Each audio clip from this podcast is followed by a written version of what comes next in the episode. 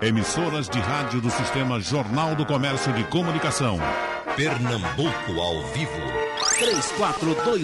3421-3148. Rádio Jornal. Vamos abrindo o debate, como sempre estamos fazendo, essa ronda pessoal na vida de cada um que participa aqui com a gente, dando os seus exemplos, formando também opinião para pessoas que nos escutam e precisam tomar suas providências. Vamos começar então com o nosso Anivaldo, que esse que já está afiado. Tem, eh, a sua, o seu ritmo de vida mudou muito. Como é, como é que Zé Anivaldo se comporta nesses dias? Geraldo, Zé Anivaldo, desde sexta-feira, está confinado em casa, seguindo rigorosamente os protocolos recomendados pelo Ministério da Saúde, pelos, pelos secretários de saúde, enfim, pelas autoridades que entendem do assunto. Uhum. Para mim, as mudanças foram não tão grandes, porque já há algum tempo eu tinha vinha mudando a minha forma de trabalhar, tentando me adaptar aos novos tempos, tentando evitar deslocamentos desnecessários. Então eu já trabalhava em casa pelo menos uma boa parte do dia. E já usava o celular. Assim, pois não. Já usava o celular como meio de comunicação para a vida toda. Para abrir seus caminhos? Para abrir. Não, e, e, veja, inclusive os meus últimos dois livros, um dos quais ainda não foi publicado, mas um foi publicado, que é Tudo pelos Ares, foi escrito no celular. Sei. Eu, inclusive, usava, uso o celular como fonte de arquivo, como é, registro de documentos, faço pesquisas, arquivo as pesquisas, organizo os projetos, tanto que o maior prejuízo que alguém pode me causar é confiscar meu celular. É, é, se eu perder o celular, eu volto para estaca zero. E, e, a sua relação carinhosa então, com filhos, com netos, como é que como é que está acontecendo? Olha, eu hoje já gravei um vídeo eu vou contar uma historinha. É, o meu neto, que está em São Paulo, tem um ano, um ano e alguns meses, mandou um vídeo hoje gritando gol. Gol de Pipico! Aí eu respondi gritando gol de Gael, gol de Vinícius, gol de Murilo Júnior, ou seja, um gol para cada neto. Certo. E às vezes a gente faz conferências ao vivo. Uhum. Né? Fala aí com os netos, brinca com os netos e tal. Então, a, a vida social, ela vai tomando outras ramificações. A convivência, veja, é uma coisa relativa. Uhum. Não é preciso contato físico. É importante o contato físico? É. Mas numa fase dessa, a gente pode criativamente usar as redes sociais. Ao invés de estar tá espalhando fake news e aqueles vídeos cansados de guerra que todo mundo já viu e que não sei o quê, fazer vídeos personalizados para os amigos, para os parentes, para os filhos para as pessoas mais próximas. E isso mantém o astral alto no momento em que todo mundo tende a ficar depressivo. Porque a limitação física é real. Você está em casa, obrigado a ficar em casa. O obrigado, a palavra obrigado é, é para lascar. Uhum. E tudo bem, eu lhe pergunto o seguinte, doutor Bosco, o senhor com a, a, a, seus filhos, suas filhas que estão fora do Brasil, estão todas na Europa ou tem também nos Estados Unidos? Ah, eu estou em casa, eu estou em quarentena com meus filhos, minha esposa. Minha filha e meu neto moram na Alemanha. E, enfim, a saudade é grande, Geraldo, mas é uma oportunidade de conviver com meus filhos forçadamente, né? Ah, essa, essa situação de que foi de surpresa, essas mudanças de rotinas súbitas, né, que de um, duas semanas para cá, três semanas, a vida de todos nós mudou por completo, atingindo a todos e em todos os lugares do mundo, né? Então temos a repercussão econômica que muita gente vai sofrer, muito desemprego, muitas necessidades, e temos a questão de saúde que está atingindo a, também a boa parte do mundo, alguns países com mais intensidades e outros com menos intensidade. E na minha profissão, Geraldo, como advogado, eu me sinto um, um, uma vítima invisível, né? Porque a advocacia vai sofrer muito, os advogados vão sofrer, como outras pessoas serão vítimas invisíveis dessa, dessa situação que nós estamos vivendo. Uhum. Então, eu estava lendo recentemente aquela obra de Anne Frank, que ela passou dois anos e um, e um mês trancada entre paredes e viu a sua família toda ser levada para a morte e ela continuou escondida, sem falar nada, diante de toda a dor, de todo o sofrimento. Nós somos hoje obrigados a viver em uma quarentena, 15, 20 dias, 30 dias, não é o período dela, mas a vantagem que eu enxergo é essa proximidade familiar, Geraldo, é conviver com os filhos, com, com, com a esposa, é, é, uma outra realidade que no dia a dia a gente não, não passa. Sinto falta dos meus funcionários, da minha equipe, do fórum, do dia a dia do fórum, mas é, é, é uma situação estranha que eu nunca vivi. Agora, o senhor, veja, eu estava tentando conversar isso com o doutor Breno, não foi possível. Eu vou trazer o senhor como advogado de família, que conhece a realidade dos dois lados. Imagine as pessoas que moram em lugares carentes, das favelas, sem estrutura para ficar em casa, sem casa para ficar. Veja quando esse problema chegar. Esse problema começou no avião vai certamente cair no ônibus, vai cair no metrô. As pessoas, inclusive, muita gente do subúrbio não acredita que isso esteja acontecendo, porque só acredita na morte quando morre um na esquina da casa dele. E quando esse vírus chegar aí, como é que vai ser? Esse é um, é um problema grande, mas eu, eu, eu ando escutando, Geraldo, a, a, as informações de fora também. Em alguns países que fizeram os trabalhos antecipados de proteger, de proibir o acesso das pessoas a outras, em alguns países quarentena, por exemplo, Portugal. Portugal está tendo o corona, mas de uma forma muito branda, diferentemente da Itália, da Espanha, que tem um, uma, uma quantidade de mortos muito grande. Eu vejo que aqui em Recife a população está em casa, só está se trancando. Eu sei que muita gente, Geraldo, é, é, vive em condições de extrema precariedade. É extremamente difícil, porque essas pessoas mais humildes são obrigadas a trabalhar, Geraldo, são obrigadas a sair de casa, são obrigadas a se submeter, mesmo sem vontade, mesmo sem querer, a, a executar determinados trabalhos pela necessidade além, além de, muitas vezes da falta de conhecimento.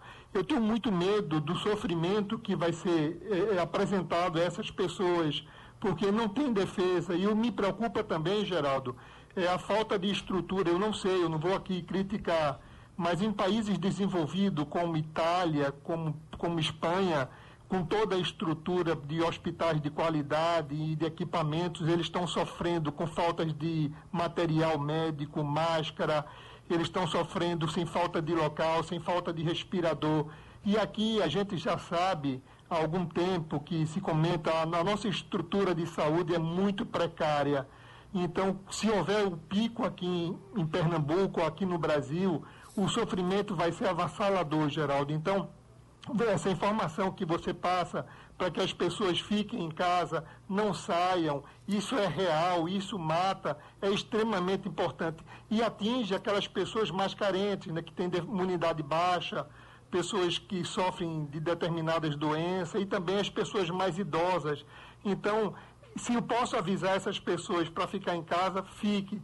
E agora, eu também sei, por outro lado, que eles precisam comer, precisam sobreviver, precisam, precisam alimentar um filho, Geraldo. É, é um negócio maluco. Uhum. Doutor Breno, estamos ouvindo bem o senhor agora? Ótimo. Pronto. A, a sua Perfeito. rotina, a sua rotina como é que está, doutor Breno? Olha, estamos todos em quarentena, Geraldo. Uhum. É, o Poder Judiciário recebeu determinações do, do CNJ no sentido de suspender todos os prazos é, em curso em relação aos processos, o que não impede que os juízes continuem deliberando e decidindo sobre questões de urgências, é o que vem acontecendo hoje. Então, estamos todos de prontidão na área civil para atender a população como um todo. Uhum. Particularmente, tenho recebido várias, pelo sistema PJE, vários pedidos de tutela de urgência, de UTI, algumas pessoas querendo afastamento do trabalho, alguns servidores públicos, eh, algumas associações de classe, como bombeiros, solicitando alguns algumas providências do governo do estado e estamos todos, todos os juízes de Pernambuco atentos a essas questões no, no PJE aqui. Pronto, me parece que a única coisa que a gente vai lhe pedir é se afastar um pouco mais, não é isso, do telefone, né? Afastar um pouco mais, porque a, o seu som agora está sendo o melhor que está chegando aqui. Nosso é. José Nivaldo Júnior está pronto? Eu estou aqui. Então vamos entrar no debate, né, professor? Veja, é, é, estamos falando, vamos falar de costumes, de hábitos, eu vou me arriscar aqui a, fazer uma abertura e pedir a, a sua visão histórica. Uh, hábitos. De onde vêm os nossos hábitos, os nossos costumes?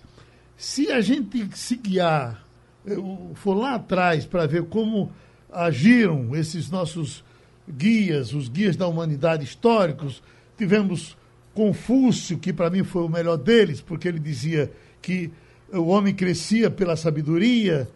Uh, Maomé tinha o lado religioso, mas também tinha uma preocupação muito grande por limpeza. Acho que por ser também mais, mais recente, ele tinha uh, sabia que a peste matava, que a sujeira matava. Quando hoje se fala da, da, da que, devemos usar a mão uh, não usual para uh, coçar para fazer as coisas, porque naturalmente a gente leva a, a boca, leva a, rosto, leva o rosto à, mão direita para quem, é, quem é destro. Uh, então, no caso de Maomé, ele já descobriu logo cedo que a sujeira matava. Os, os muçulmanos, quase todos fazem isso historicamente. Com relação ao cristão, e isso é bíblico, quando perguntaram ao cristão, a, a, a Cristo, Cristo, com relação à alimentação, uh, o que é que o Senhor nos diz? Ele disse: o, o, o homem deve se preocupar com o que sai da boca.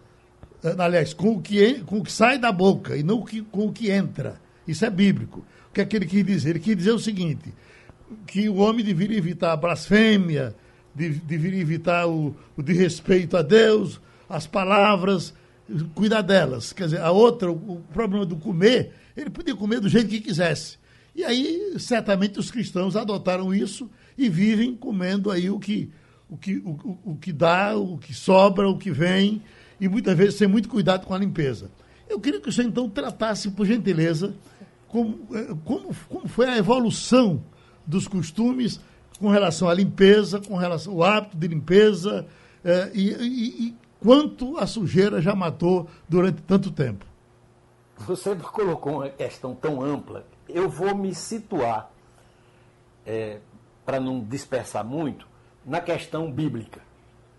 Porque você já sintetizou sobre Confúcio, sobre Maomé, todas as religiões, todos os pensadores, eles se preocuparam com questões básicas de higiene. A Bíblia é muito mais é, farta desses assuntos no Antigo Testamento, até porque é muito maior. O Antigo Testamento, é, independente do seu aspecto religioso, de você crer que aquilo é palavra sagrada ou não, é um livro que compila muita sabedoria, muitos ensinamentos. Então ali tem ensinamentos de higiene, ali tem ensinamentos profiláticos, por exemplo, proíbe o consumo da carne de porco.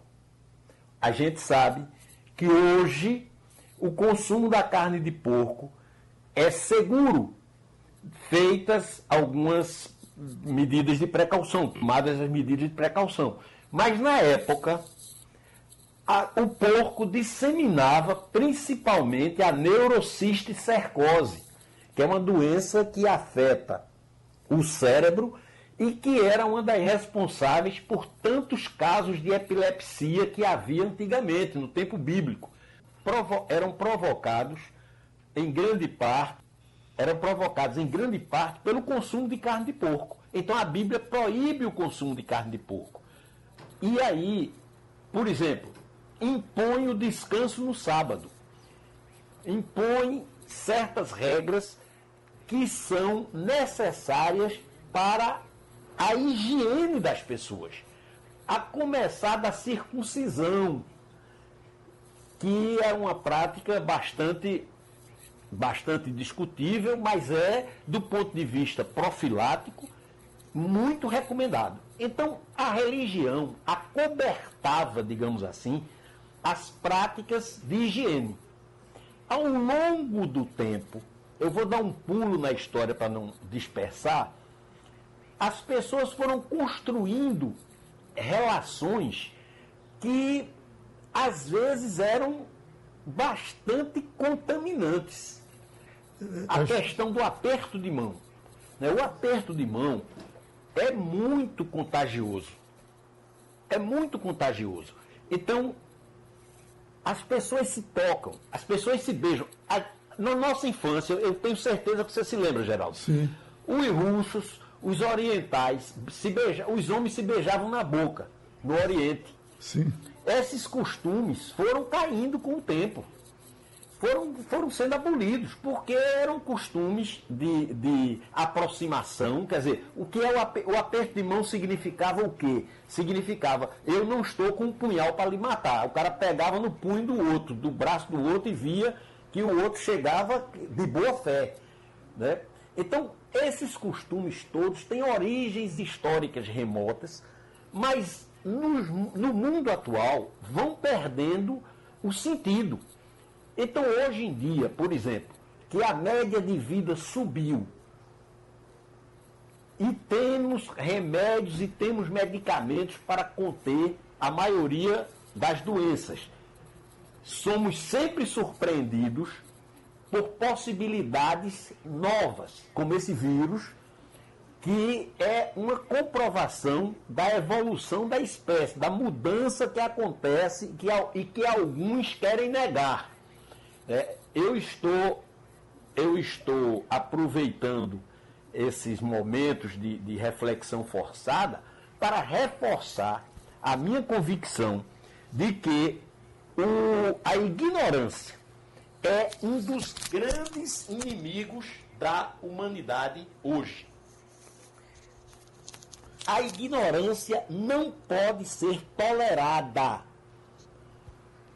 O direito a pensar o que quiser não dá a ninguém, hoje em dia, o direito de dificultar a aplicação da ciência e a aplicação dos das conquistas da civilização, inclusive chegando na convivência.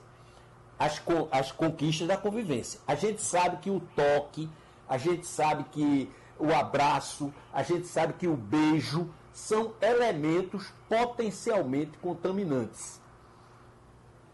Hoje em dia, nós estamos enfrentando o coronavírus, mas temos aí o H1N1, a dengue que está matando por aí afora.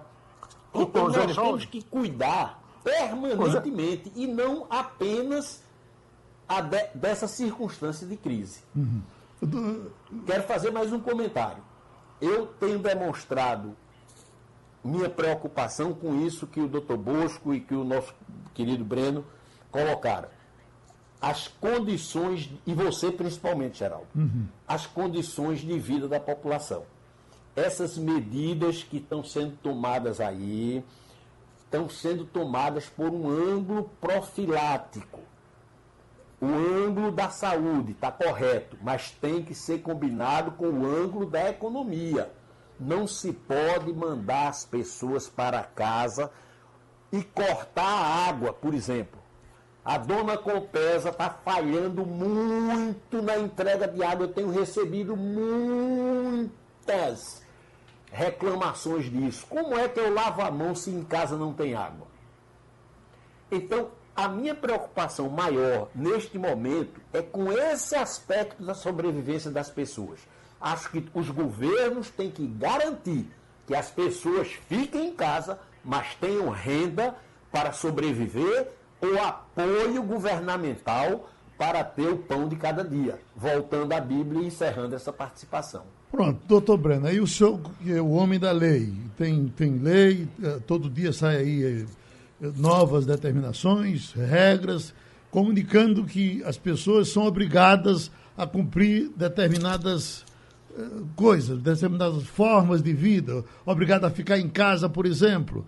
até que ponto isso pode ser uma coisa determinada pela lei? É, é, em nome da saúde das pessoas, eu posso forçar essas pessoas a ficarem onde, onde não querem ficar? Pronto, veja bem. É, é, obviamente que a legislação ela é uma forma, como já explicamos algumas vezes, de simplificação, né?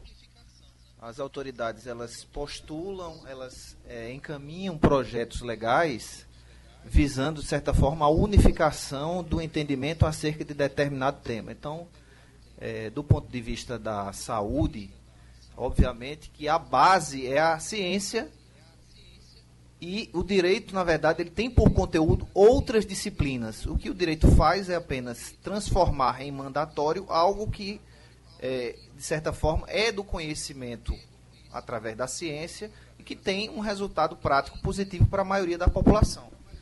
Então, é, de, dessa maneira, é, o direito termina sendo esse veículo da tentativa de implantação de normas que visam a, o benefício da maioria das pessoas. Em momentos de crise, como nós estamos vivendo, é, aspectos que são pilares da nossa legislação terminam sendo mitigados. Isso acontece no Brasil, como acontece em outros países. Então, nós temos, por exemplo, o direito de ir e vir, que está consagrado na Constituição, porém, entre o direito de ir e vir neste momento e o direito das pessoas terem saúde e eventualmente terem vida, que é o pressuposto básico para o usufruto de vários direitos, de outros direitos, todos os direitos, o Estado tende a normatizar em prol daquele que nesse momento prevalece. Então, a gente está, de certa forma, como você pode observar, num momento de absoluta exceção. Eu não sei, Geraldo, se você teve essa experiência, você é mais experiente um pouco do que eu, mas eu, particularmente, na minha idade, nunca passei por uma situação como nós estamos passando hoje. Eu acho que a maioria das pessoas não tem essa experiência. Né? Os europeus passaram por períodos de guerras, mas nós no Brasil não tivemos essas é, grandes crises ou pandemias dessa forma. Há relatos sobre a, a gripe espanhola, sobre é, o período de Oswaldo Cruz, na época da, das vacinas obrigatórias é, no Rio de Janeiro, por exemplo em que havia obrigatoriedade das pessoas se vacinarem, as vacinas eram, eram é, é, feitas com seringas, né? Então era, eram também um estado de absoluta exceção. Então, neste momento, estão mitigados, inclusive, alguns direitos básicos das pessoas. É, no Rio de Janeiro, por exemplo, existem várias normas de, de caráter absolutamente questionável isso termina se espraiando também para outros entes da federação. Eu vejo também que alguns municípios estão estabelecendo barreiras para que as pessoas não possam transitar livremente. É preciso ter muita tranquilidade, muita calma, muita serenidade e especialmente bom senso nessa hora, Geraldo. Uhum. Porque existem remédios que muitas vezes são têm efeito colateral, em remédios do ponto de vista das providências, claro, que tem um efeito colateral que é, causa um transtorno, um problema muito maior. Você não pode, por exemplo, exigir de pessoas que muitas vezes têm apenas o, é, a possibilidade de ter o alimento do dia, aquela pessoa que tem apenas o alimento daquele dia, como os ambulantes em geral, como pessoas que trabalham como autônomos em geral, feirantes, etc., que aquelas pessoas fiquem em casa, porque é uma alternativa que ela não tem. Né? Uma coisa é você estabelecer, por exemplo, para juízes que eles tenham um teletrabalho. né, com, para alguns jornalistas que podem eventualmente fazer comentários, trabalhar em casa. Não sei se alguns jornalistas estão nessa condição. Mas outra coisa é você exigir de um pedreiro, de um pintor, de um é, eventual é, trabalhador informal, ambulante, que ele permaneça em casa quando a casa não ofereça condições, em primeiro plano, e que ele tenha necessidade premente de, para a sua própria sobrevivência, ter que sair. Muitas vezes é preciso ter também o bom senso, porque a norma, como elemento simplificador, ela não vai abarcar situações tão específicas e tão díspares quanto estas. Eu quero lhe dizer o seguinte, que aqui a grande maioria está trabalhando de casa. E a, a, a, de princípio, a determinação era para que eu também fizesse o programa de casa. Como tivemos que negociar, eu tive que discutir isso com as minhas chefias aqui, esse é um, eu faço um programa de cinco horas de duração. Imagine um programa de cinco horas de duração feito de casa, com um cachorro latindo de um lado, com um prato caindo do outro, com você falando alto e a mulher dizendo, olha, fala mais baixo que o vizinho vai acordar e tem um doente no, no, no andar de cima. Veja como ficaria difícil. Então, nós negociamos, estou tomando todas as precauções, mas estou aqui com uma minoria absurda. Nós, 90% das pessoas que trabalham aqui estão colaborando com a rádio, com a empresa, do mesmo jeito que o senhor está colaborando aí na sua casa. Doutor, uh, uh, doutor João Bosco, o ministro da Saúde tem falado algumas vezes seguindo aí na tese levantada pelo doutor Breno, o ministro tem falado algumas vezes que as ordens no Brasil estão muito diversificadas. Tem prefeito que quer dar uma de cavalo do cão, manda fechar a, a, a rua toda, ninguém pode entrar aqui. Tem, às vezes, em nome de, de, da, da, política, da situação e da oposição, as pessoas começam a exagerar, começam não, exageram para aparecer de algumas formas. Teria alguma forma de controlar isso? É difícil, né, Geraldo? Num país como o nosso, você veja que a Espanha é um pouco maior do que Pernambuco. Ah, Portugal, acho que é menor, não sei. Então, nós temos uma nação quase ou maior do que a Europa. Então, nós temos um contexto gigantesco onde existe hoje uma, uma guerra que eu entendo maluca nessa nossa nação, uma guerra política e que nesse momento está sendo utilizada para poder prejudicar. Eu entendo que quem está no comando, quem está governando, tem que governar. E todos deveriam respeitar o comando de um governante. Isso é importante no país numa situação dessa. Eu também entendo, Geraldo, que todas essas medidas que estão sendo tomadas estão sendo tomadas assim em cima de uma pressão muito grande, porque há três semanas atrás o Brasil não se falava nisso, você estava trabalhando normal, normalmente, a equipe do Jornal do Comércio todo estava aí trabalhando normalmente, eu estava no meu escritório com a minha equipe, e hoje não. Mudou por completo. E a cada dia se tem uma notícia nova, uma repercussão nova em cima dos dados que estão acontecendo no nosso país. A quantidade de pessoas estão sendo contaminadas, qual é a região que está sendo mais contaminada ou não, onde é que está tendo um polo, um foco disso ou daquilo. Então, as decisões do, do governante maior, do presidente, ela está sendo tomada dentro dessa urgência, dessa situação especial. Então, vamos, em primeiro lugar, respeitar quem está no comando.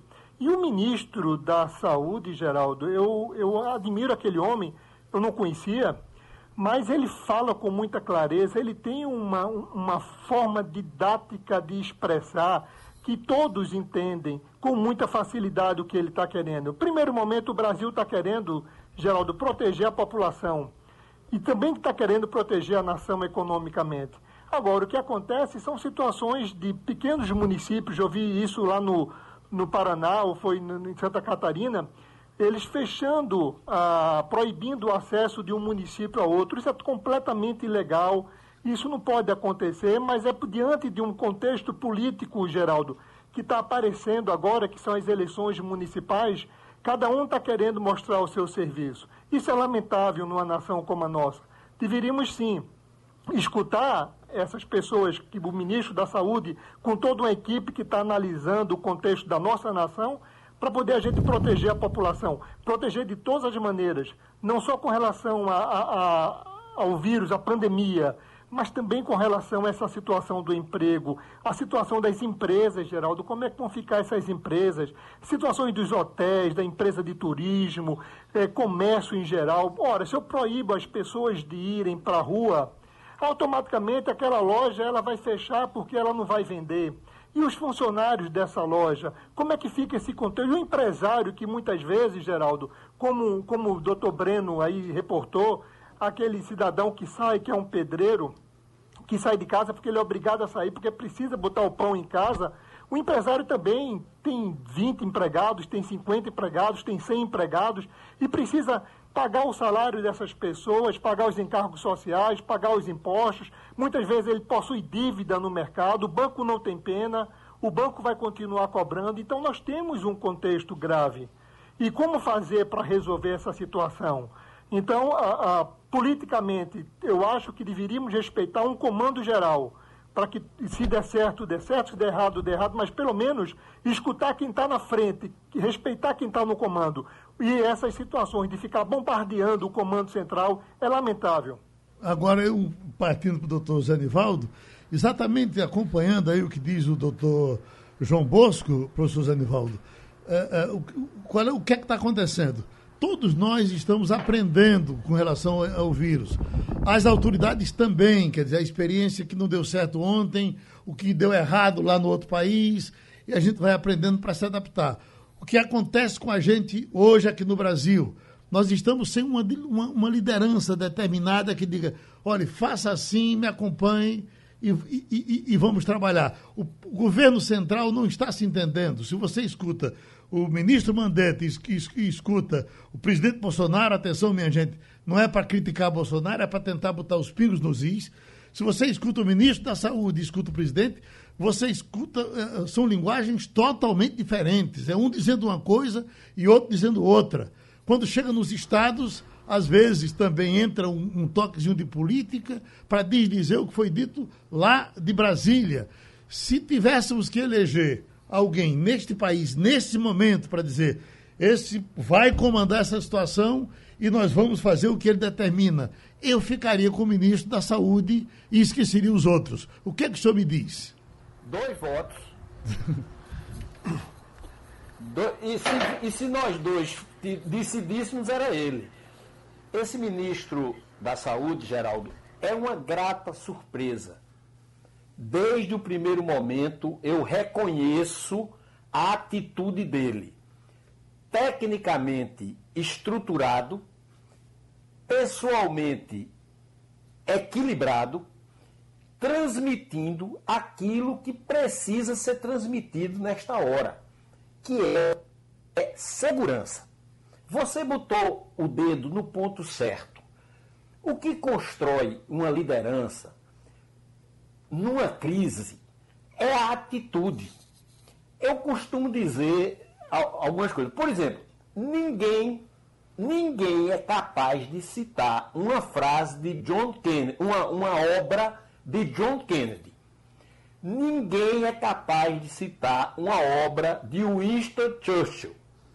Ninguém é capaz de citar um posto de saúde, um hospital, um aeroporto, um inaugurado por De Gaulle. Eu estou citando alguns dos maiores líderes do mundo ocidental, para não ir para a polêmica ideológica de quem foi o maior e quem não foi. Esses homens tornaram-se grandes líderes por gestos e atitudes nos momentos de crise. Churchill assumiu a Inglaterra num período de guerra assumiu e disse uma frase que até hoje todo mundo se lembra. Não espere de nós senão sangue, suor e lágrimas. Uma frase que transmitiu ao país a segurança de que tinha comando naquele momento de guerra, de bombardeio, de dificuldades muito maiores do que essa que nós estamos enfrentando agora. De Gaulle também foi uma frase, moi le France, quer dizer, eu sou a França e não me rendi. Pronto. A partir daí, a partir daí a França teve uma liderança. Neste momento no Brasil, o presidente não transmite essa, essa, essa confiança pelo seu estilo de fazer. O que ele poderia fazer de melhor era, era aplicar ao momento o que ele disse na campanha sobre a economia. Ele disse: Eu não entendo nada de economia e tudo vai ser decidido pelo meu posto Ipiranga, que é o, o, o Paulo Guedes. Neste momento, o posto não Ipiranga, mas o posto de saúde dele é Mandetta. O que o presidente faria de melhor neste momento era dizer: nós estamos unidos, nós vamos fazer o possível e vamos entregar a liderança, o comando, neste momento, ao ministro da Saúde. É o marechal do combate, o, o líder. Hora nenhuma, hora nenhuma, Churchill foi para frente de combate mas escalou os generais certos, escalou os marechais certos para comandar. Então, no campo de batalha, Mandetta é, neste momento, o general certo para comandar a batalha contra o coronavírus. E o coronavírus nos prendeu a esse assunto e está prendendo o mundo todo não, pode, não podia ser diferente. Acho que o que a gente tinha se programado antes para debater pode até ficar para outro dia. Porque, doutor Breno, o senhor, como juiz de conciliação, está sendo cobrado aqui por Ivanildo de Aldeia. Ele diz o seguinte: vocês eh, não sabem o que é lidar com idosos, mandar o idoso ficar trancado em casa, mandar o idoso não fazer isso, não fazer aquilo, porque o idoso é muito rebelde ele não obedece a ninguém. Eu sempre pensei que era o adolescente, era o jovem. O senhor que faz conciliação, o idoso é difícil mesmo? Eu acho que, é, Geraldo, a gente, no estágio da vida, as pessoas têm um, um, sentido de liberdade um pouco maior, né? Você já viveu tantas coisas e aí é, cristalizou na memória, muitas vezes, algumas experiências e você não quer arredar pé daquelas experiências. Então, por mais que se diga, eu tenho pais que hoje estão, é, digamos assim, confinados, mas durante os primeiros dias eles manifestaram muita resistência a esse confinamento.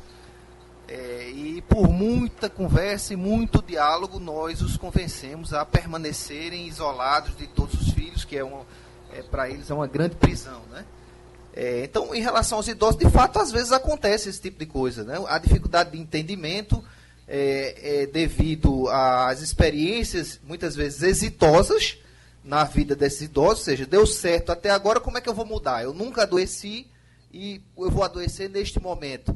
Então, esse tipo de coisa deve ser levado com muito diálogo, né? Conciliação é exatamente isso, é, é o convencimento através da auto, é, do autoconvencimento. Na verdade, você tem que demonstrar para a pessoa que ela também tem que se é, colaborar, mas fazendo com que os próprios elementos do convencimento dela cheguem é, a sua consciência no sentido de que ela deve deve é, colaborar e deve se proteger, se proteger também aos outros, né? Pronto. É, Mas eu queria só, Geraldo, fazer um pequeno gancho aqui em relação à fala do professor Zé Nivaldo, já que esse assunto inevitavelmente vai fazer parte do nosso, nosso debate, né? Sem dúvida. É, falamos aqui sobre lideranças e o professor Zé Nivaldo falou aqui de, do general Charles de Gaulle, falou do Winston Churchill, que era também um de origem militar também, tinha como o militarismo também como parte.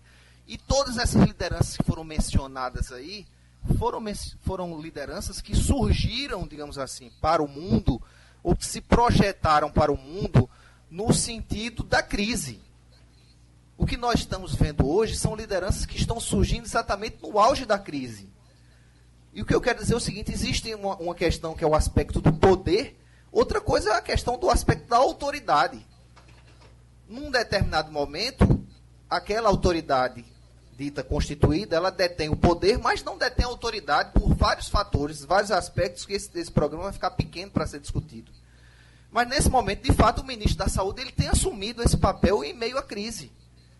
Ele tem conduzido, de certa forma, com certa serenidade, que tem feito as pessoas pensarem que ele é a pessoa que pode centralizar decisões. Então, é, esse é um fenômeno que não está ocorrendo aqui agora só de forma isolada, mas, por exemplo, nos Estados Unidos da América acontece de modo semelhante. O presidente dos Estados Unidos, vocês têm visto, o Donald Trump, ele tem perdido espaço perante outras autoridades locais, inclusive. O, o, é doutor, o que acontece hoje com o governador de Nova York. Doutor Breno, dif, di, diferentemente do que acontece em Brasília, dif, diferentemente do que acontece em Brasília, em São Paulo, uh, me parece que o governador Dória resolveu dar plenos poderes ao doutor Davi Wippe, uh, um Davi, infectologista. Que, contraiu, né? Contraiu. Exato, um infectologista, um homem experiente, capaz, e ele, veja que ficava calado ao, ao lado do, do Dória, e ele tomava todas as ações.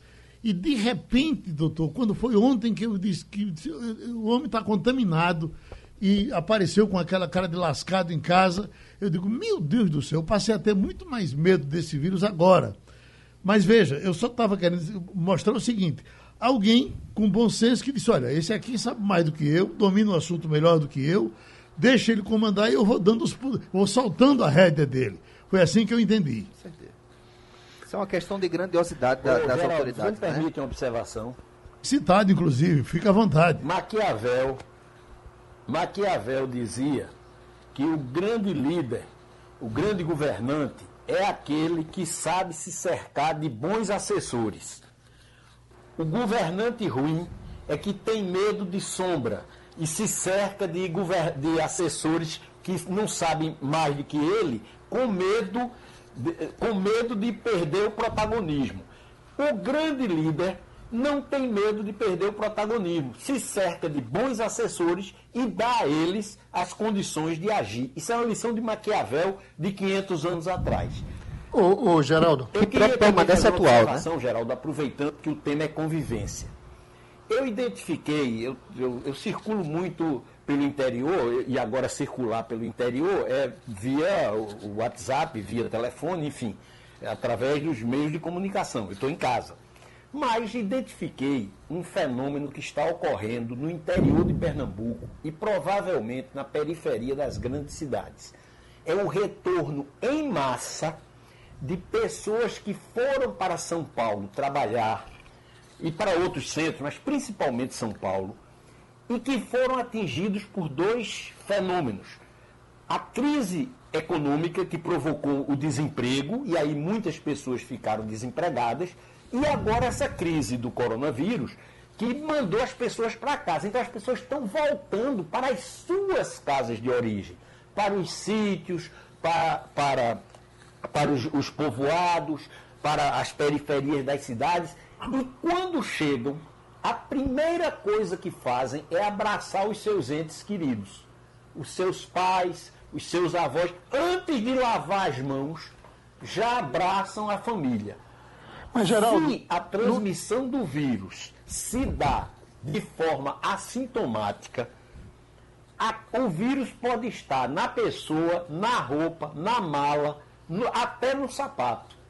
Então, pode estar ocorrendo uma contaminação que vai dar um efeito mais adiante muito negativo. Então, eu queria chamar a atenção das autoridades, do próprio governo de Pernambuco, para, não é para fazer nenhuma ação militar, nem, nem ação arbitrária, não. É para cadastrar essas pessoas que estão chegando já na fronteira do Estado. Conscientizar, porque geralmente eles estão vindo em transporte clandestino ou em transporte informal, em aquelas Mas isso é fácil de identificar. Acrescentar mais um detalhe, professor Anivaldo chovendo no sertão. Chovendo o sertanejo, quando está em São Paulo, que vê chover aqui, corre para cá de volta. Geraldo, mas, mas no interior, Geraldo, eu tive em Glória do Goitá essa semana, no interior já está havendo essa preocupação do contato com as pessoas. As cidades do interior estão fechando por completo.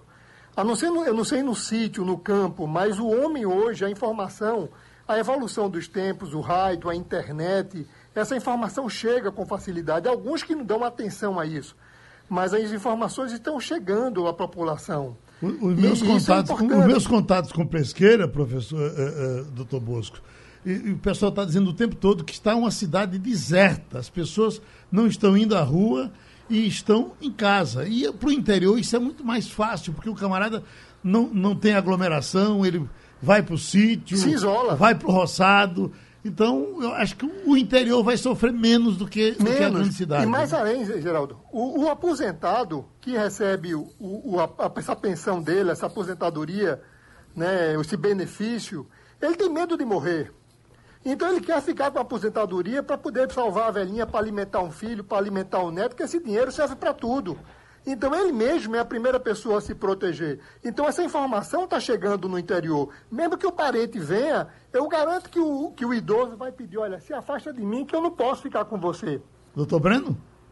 Enfim, Geraldo, tudo está sendo alterado, né? A nossa ordem está sendo alterada. A gente vai ter que, de fato, Geraldo, reaprender as fragilidades do nosso Estado brasileiro, da nossa federação, estão aparentes, estão expostas e a gente vai ter que reaprender após essa crise. Tomara deixa que essa deixa ele passar aqui um, um- uma, uma- uma- a participação, já temos, eu- será a última sua participação e de todos, de Marcelo Nunes, que é da Vila dos Carneiros, e veja o que ele diz. Eu aprendi a lavar as mãos realmente agora, aos 45 anos, e nunca mais vou deixar isso. Veja o aprendizado que está surgindo também dessa crise terrível para todo mundo. Eu, eu, eu, eu acompanho aqui Marcelo Nunes. Eu também aprendi a, a lavar as mãos ontem.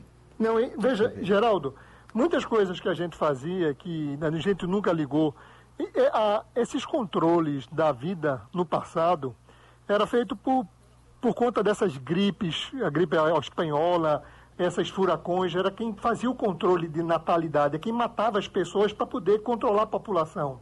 E a gente no Brasil é muito privilegiado por conta do clima, diferentemente do, do japonês, de outros países que moram em pessoas que moram em países frios. Veja que eles andam sempre com máscara, eles têm medo da gripe, eles têm medo de um monte de doenças que aqui nunca passou. Veio o NH1, a gente não deu nem atenção em 2009, tivemos vida normal. Essa situação de hoje não é diferente. Fez com que todos, o mundo todo, tivesse respeito a um vírus. Há pouco o doutor Breno falava aqui da- de experiências passadas. Nós tivemos, doutor Breno, aqui uma experiência com a cólera. Foi uma loucura. Os programas da rádio todos se desviaram para esse assunto e todo mundo dizia que vinha uma cólera aí, que todo mundo ia morrer de caganeira. E, e- e passou e não morreu quase ninguém, quase ninguém pegou. A gente tem essa experiência. Mas os dados oficiais, Geraldo, Oi, pois não? apontam que houve cerca de 120 mil mortes por cólera Aqui no. mas- na América Latina. Ah, sim. Na América Latina. Eu digo, mas a experiência nossa aqui do Recife, ela praticamente Sim. eh, não chegou, não é isso? É, porque na verdade houve questões climáticas, culturais que, que interferiram nesse processo, como também acontece com, a, com relação ao coronavírus, né? Mas em países como o Peru, por exemplo, onde havia o consumo de, de peixe cru e os hábitos alimentares eram diversos, houve uma mortalidade gigantesca também, né? E isso também faz com que as pessoas também tenham uma reflexão maior sobre suas próprias condutas, de como elas agirão daqui para frente, como serão as relações familiares, tudo isso provavelmente vai ser impactado por Deixa essa crise que estamos vivendo. Deixa eu agradecer aos senhores por duas razões. A participação do debate e o esforço para ah, se adequarem à situação que nós estamos tendo, cada um distante, cada um com seu telefone, e só assim ele saiu. Muito obrigado por isso e por tudo. E o programa é repetido de madrugada.